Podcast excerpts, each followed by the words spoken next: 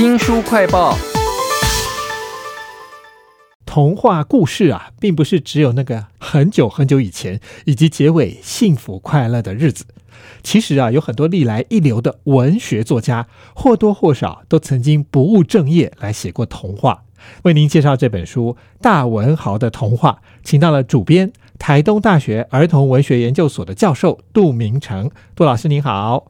你好，你好。在这本大文豪的童话里头，你特别写了一篇蛮长的导言啊，讲到了地理、种族都会影响到童话的风格。比如说法国人，他的童话就比较幽默；那意大利有点情色，那还有哪一些特色呢？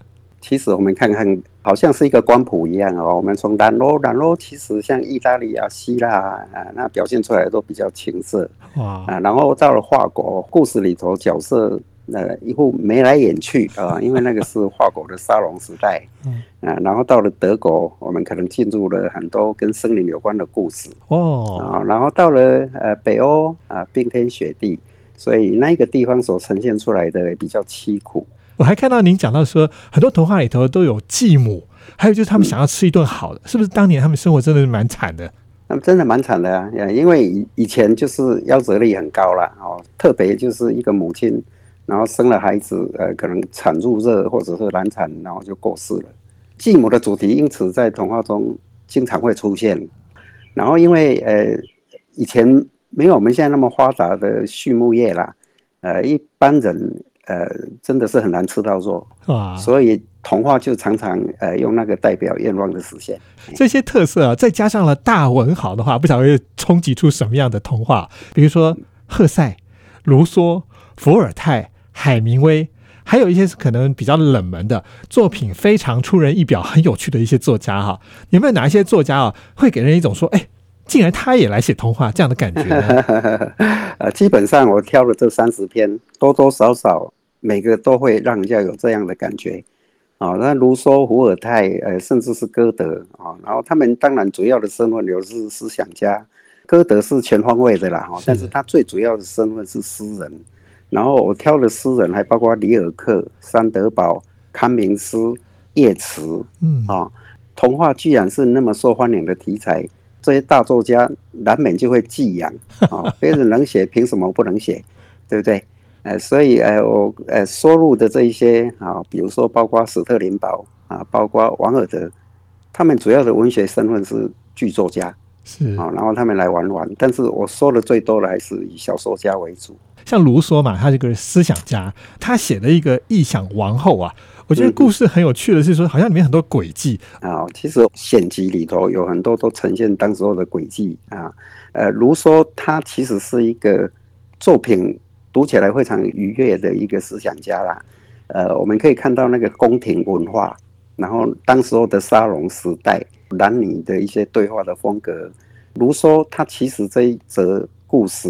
有点就是在调侃童话的童话，在书里面其实有很多的角色是传统的童话啊，国王啊，王后啊，但是王后的个性又不是我们原来想象那个端庄的样子。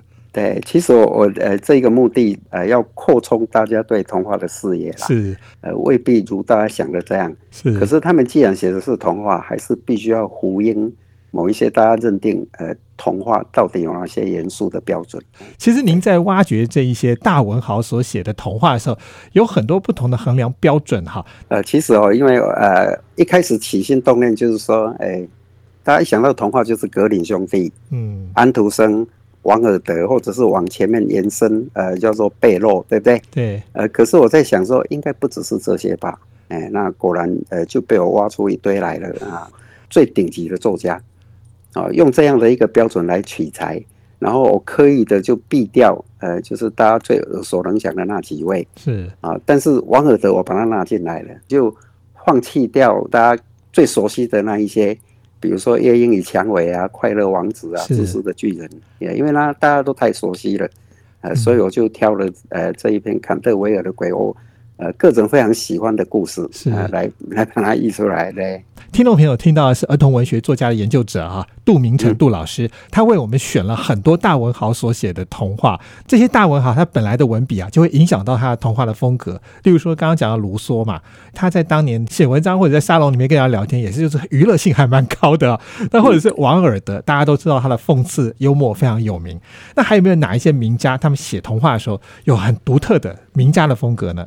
有啊，呃，几乎呃，我在译的每一篇，呃，都呈现了他们在其他作为主要文学身份的一些风格。比如说萨克莱好了，那一本叫做《胡华世界》，展现出来的呃就是夸大啊，然后人与人之间的很多的诡诈，非常的势利眼啊，然后英国的故事。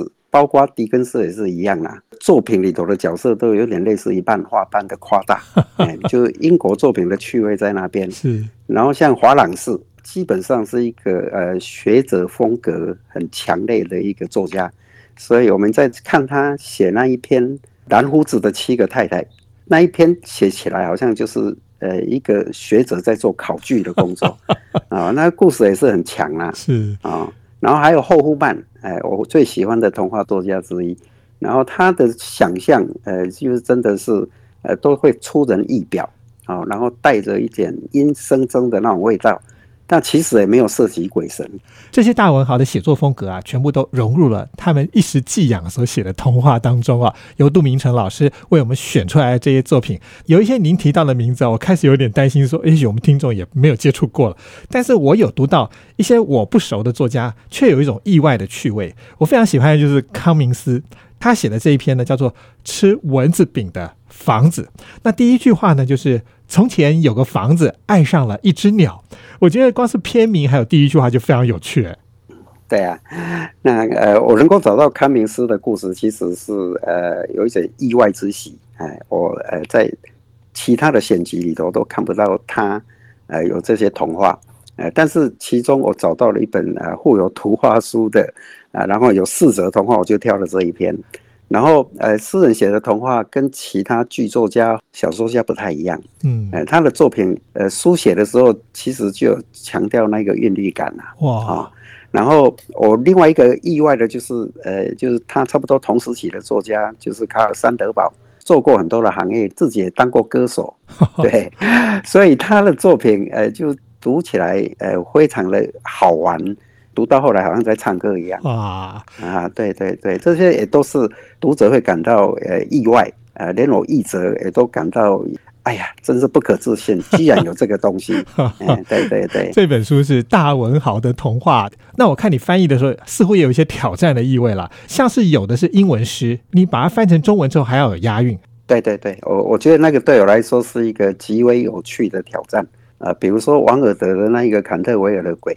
呃，那个女主角跟鬼有一个对话，啊，然后那个鬼说：“哎，窗台上那一首诗，呃，你有没有看过？其实，呃，它有预言的味道了。王尔德其实是一个一流的文体家，哎，所以，呃，我译他的作品绝对不能造次，对不对？他该押韵的时候就是要押韵了，意义也必须要完全符合。